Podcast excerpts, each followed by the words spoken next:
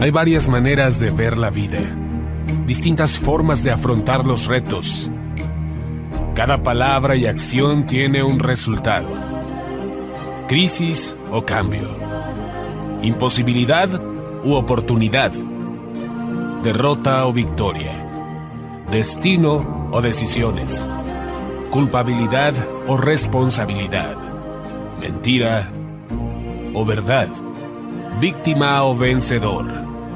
La diferencia se marca en los pensamientos, las ideas y las acciones. Esto es Mensajes de Victoria con Marco Tulio Carrascosa.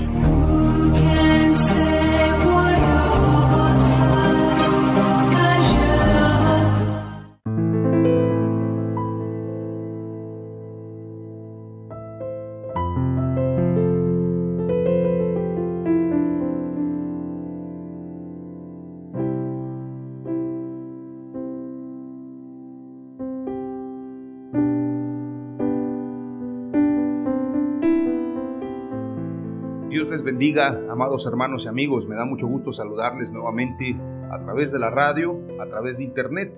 Hoy quiero compartir un episodio muy corto, pero con una gran reflexión, ya que muchas veces nosotros pensamos que el sistema religioso representa a Jesús.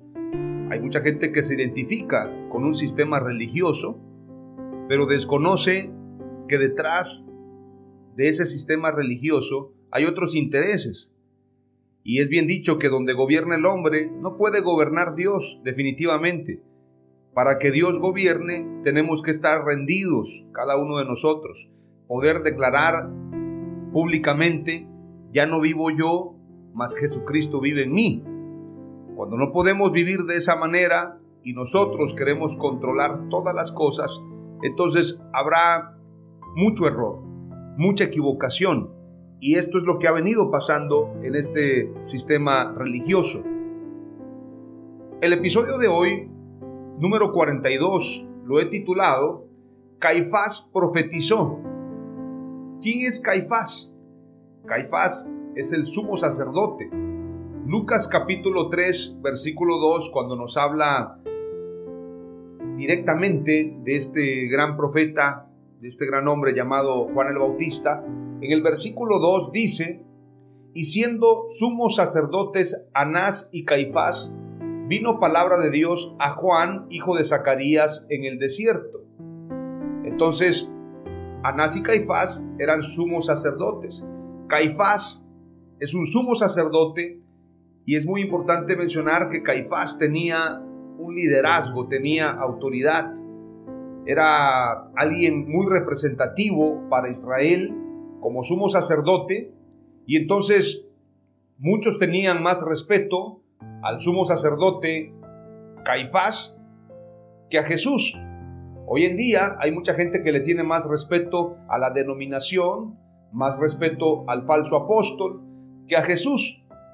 Entonces, corremos el grave riesgo de que en lugar de seguir a Jesús verdaderamente y cumplir con su palabra, estemos siguiendo lo que dice Caifás, porque Caifás también profetizó. Como lo comentaba ayer, no solamente hay profetas de Dios, también Saúl ya había sido desechado y siguió profetizando. Caifás, sumo sacerdote, también profetizó. Y profetizó nada más y nada menos que la muerte de Jesús. Pero el sumo sacerdote Caifás ya había sido desechado desde hace mucho tiempo. Jesús lo llamaba generación de víboras no solamente a él, sino a los escribas, fariseos, a los intérpretes de la ley, incluyendo al sumo sacerdote. Recordemos que Jesús tuvo un conflicto con ellos. Jesús entró al templo, volcó las mesas. Me encanta que la palabra de Dios es tan exacta que no hay manera de poder equivocarse. Es una lámpara donde la gente que está en oscuridad tiene que usar esa lámpara para poder caminar en medio de ella. Lo que pasa que mucha gente no analiza la escritura, no profundiza, entonces vive cegada, vive engañada, vive en oscurantismo. Qué interesante que la escritura nos habla de la entrada triunfal de Jerusalén, donde Jesús entra como rey pero también nos habla de la limpia del templo. Qué interesante que Jesús lo haya hecho. No lo hizo el profeta Elías, no lo hizo el profeta Zacarías, no lo hizo Ezequiel, no lo hizo Daniel, lo hizo nada más y nada menos que nuestro Señor Jesús.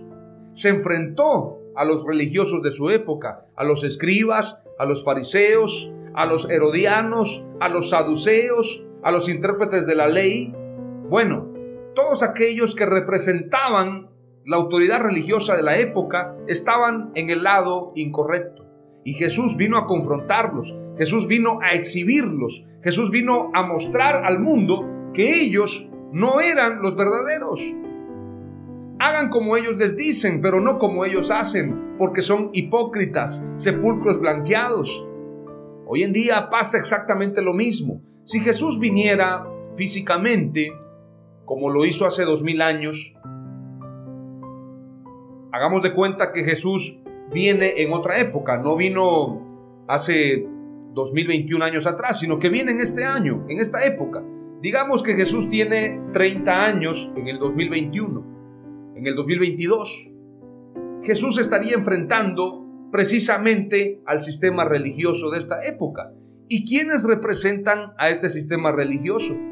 Obviamente está Francisco, que no es padre, porque padre es solamente Dios. Obviamente estarían los falsos apóstoles, obviamente estarían los obispos de muchas denominaciones, y Jesús se enfrentaría a ellos. Ellos no lo aceptarían. ¿Por qué lo digo? Porque no aceptan la enseñanza de Jesús, porque no hay cabida a la verdad de Jesús.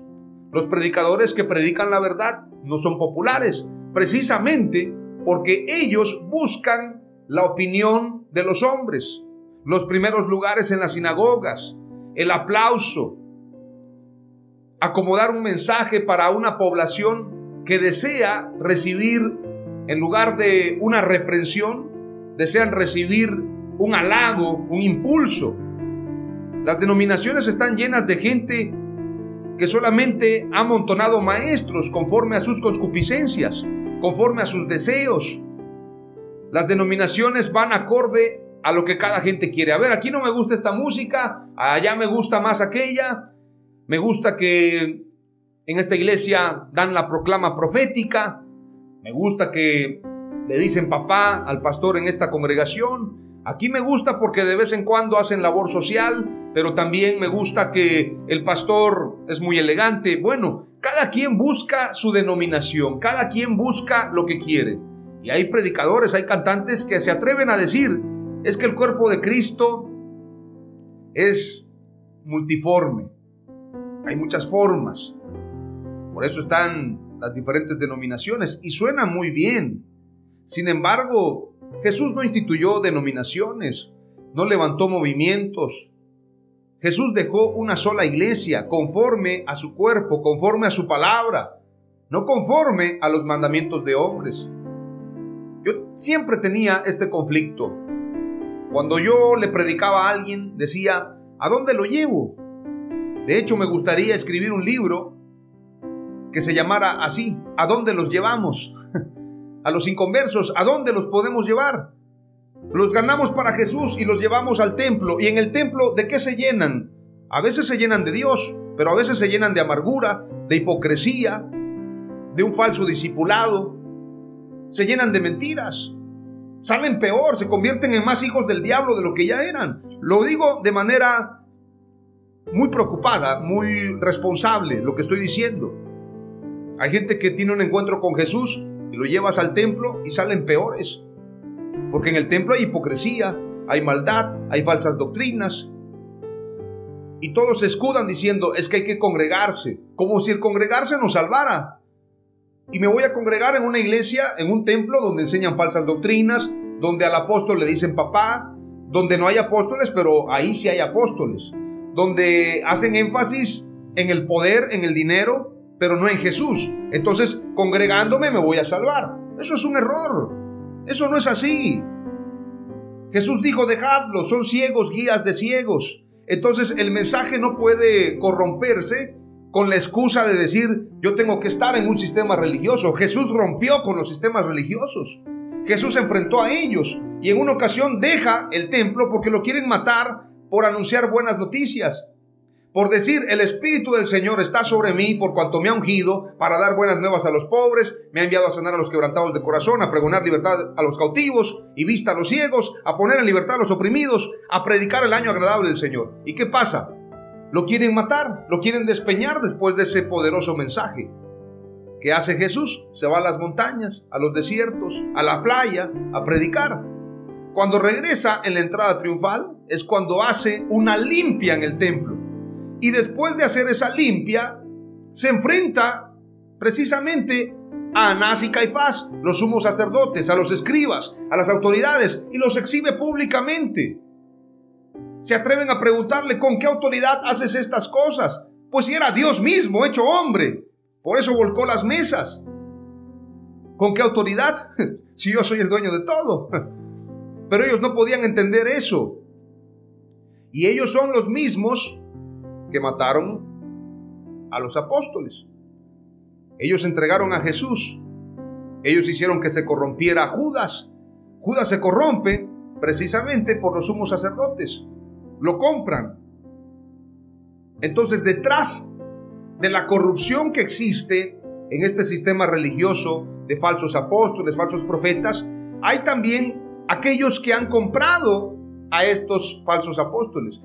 Y siempre el común denominador será el dinero, el premio, la posición. Siempre. Muchos hoy en día venden a Jesús exactamente como lo hizo Judas. La gran diferencia entre Judas y estos falsos apóstoles es que Judas sí era apóstol. Estos no. Estos no son nada. Hermanos son si quieren. Judas sí era apóstol. Sin embargo, lo entregó a causa del dinero. Hoy siguen vendiendo a Jesús estos falsos apóstoles, lucrando con la fe, engañando, mintiendo, teniendo lugares, posiciones. Y no son nada. Son hermanos si quieren. Veamos lo que dice la escritura. Voy a compartirte rápidamente y quiero que reflexiones en esto.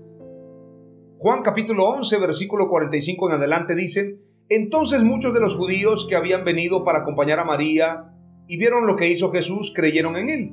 Pero algunos de ellos fueron a los fariseos y les dijeron lo que Jesús había hecho. Entonces los principales sacerdotes y los fariseos reunieron el concilio y dijeron, ¿qué haremos? Porque este hombre hace muchas señales. Si le dejamos así, todos creerán en él. Y vendrán los romanos y destruirán nuestro lugar santo y nuestra nación. Lo más importante era el templo, lo más importante para ellos era el poder, lo más importante para ellos era el reconocimiento. No era lo más importante Jesús, el Mesías. Hoy en día la gente se preocupa, si predico la verdad, me van a cerrar el templo. Si predico la verdad, ya nadie va a llegar a la iglesia. Si predico la verdad, pues entonces me van a destruir. Voy a perder todo lo que tengo. Son Anás y Caifás, modernos. Están del lado de Anás y Caifás. No nos engañemos. Están del lado de la mentira, del lado del sistema religioso, pero no del lado de Jesús. Luego dice, entonces Caifás, uno de ellos, sumo sacerdote aquel año, les dijo, vosotros no sabéis nada, ni pensáis que nos conviene que un hombre muera por el pueblo y no que toda la nación perezca.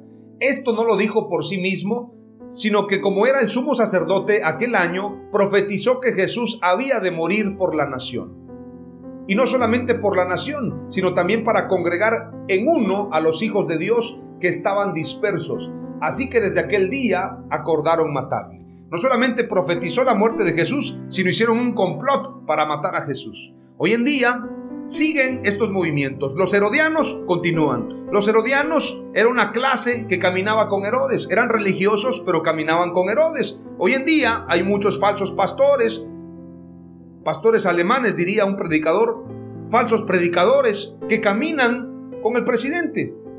Pero no caminan con el presidente para exhortarlo, para decirle, presidente, usted está engañando al pueblo. No, caminan con él para premiarlo, para reconocerlo. Y es importante señalar, recientemente el presidente Andrés Manuel López Obrador felicitó acerca de la Navidad a todos los mexicanos y lo hizo con una pintura donde aparece un Jesús rompiendo la cruz. Y todavía se atreve a poner ahí, investiguen esta pintura, ¿de qué se trata?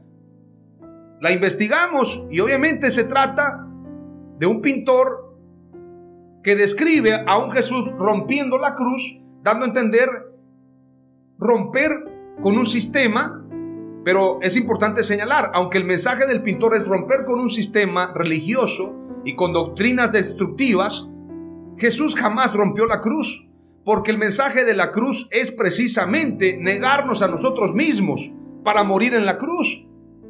Jesús no rompería la cruz. De hecho, los islámicos, los musulmanes, promueven que en el último tiempo aparecerá Jesús y romperá la cruz para darle lugar al Mesías de ellos, nada más y nada menos que al anticristo. Entonces, esta pintura, si no asesoraron bien al presidente, deberían de decirle, esa pintura es anticristiana, no es cristiana, no habla de Jesús, está en contra de Jesús. Un Jesús que rompe la cruz no me representa. A mí me representa el Jesús que carga la cruz y que me dice, cárgala tú también.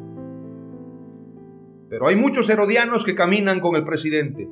Así hay fariseos que promueven verdades, pero son hipócritas. Amantes del dinero, de las ropas de lujo, de los primeros lugares en la sinagoga, estos son fariseos.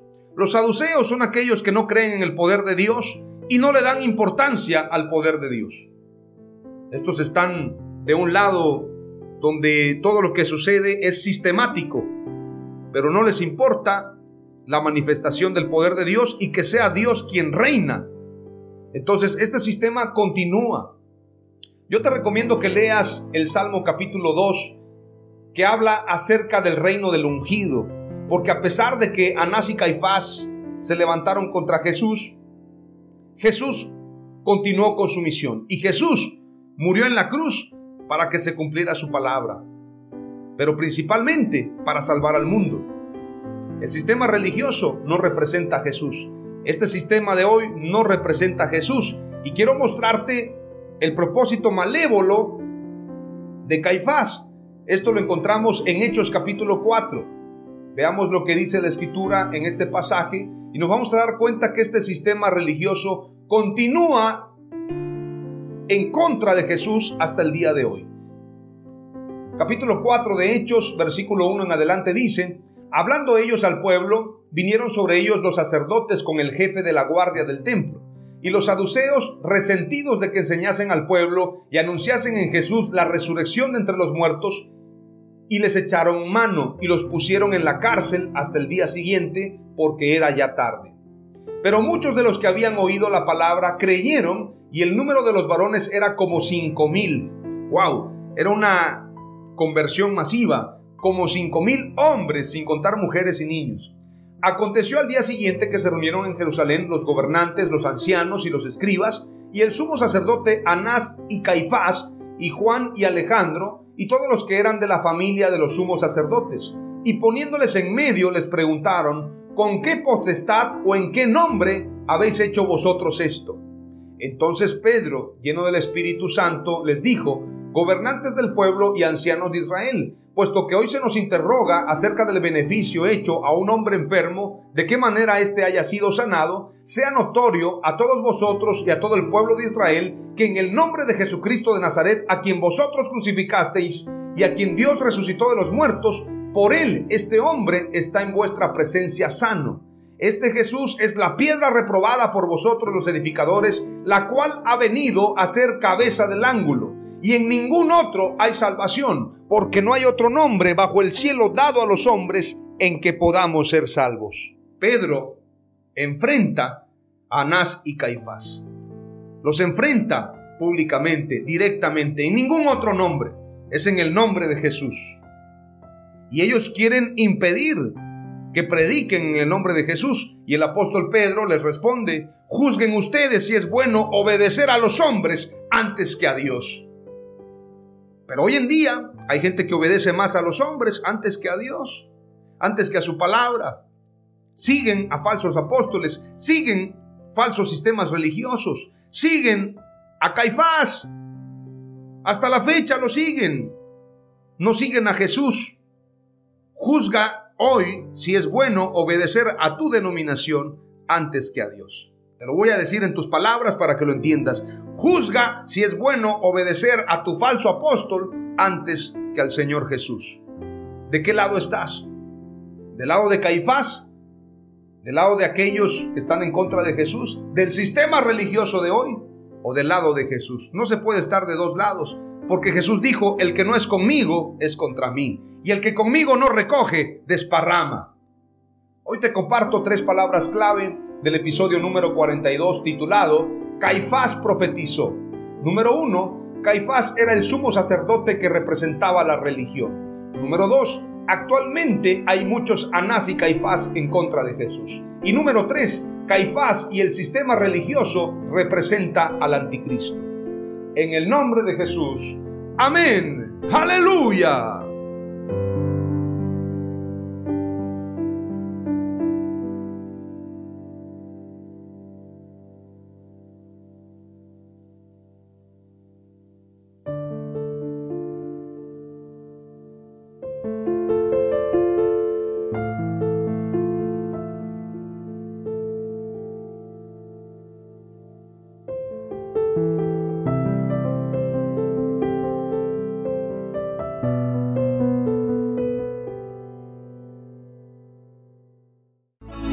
Esto fue Mensajes de Victoria con Marco Tulio Carrascosa. Gracias por escucharnos y seguirnos en nuestras redes sociales. Si deseas invitarnos a tu ciudad, escríbenos por inbox o al WhatsApp 961 66 882 99 961 66 882 99.